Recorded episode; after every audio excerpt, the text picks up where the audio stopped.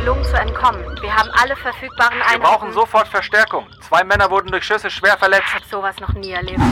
Heute Morgen ist es einem bewaffneten Täter gelungen, mehr als 200.000 Euro zu erbeuten. Er konnte ein Flugzeug entführen und ist mit einem Fallschirm aus der Maschine gesprungen. Die Polizei sucht in der Bevölkerung nach Hinweisen. Vom Täter fehlt bisher jede Spur. Es sind Details, die ein gewöhnliches Verbrechen von einem unglaublichen Mysterium unterscheiden.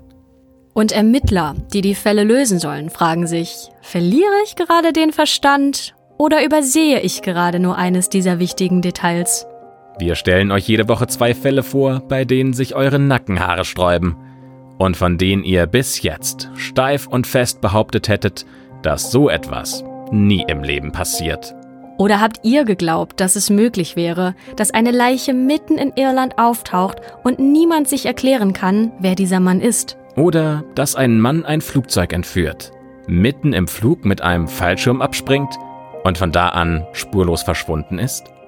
Hi, ich bin Anne. Und ich bin Christopher.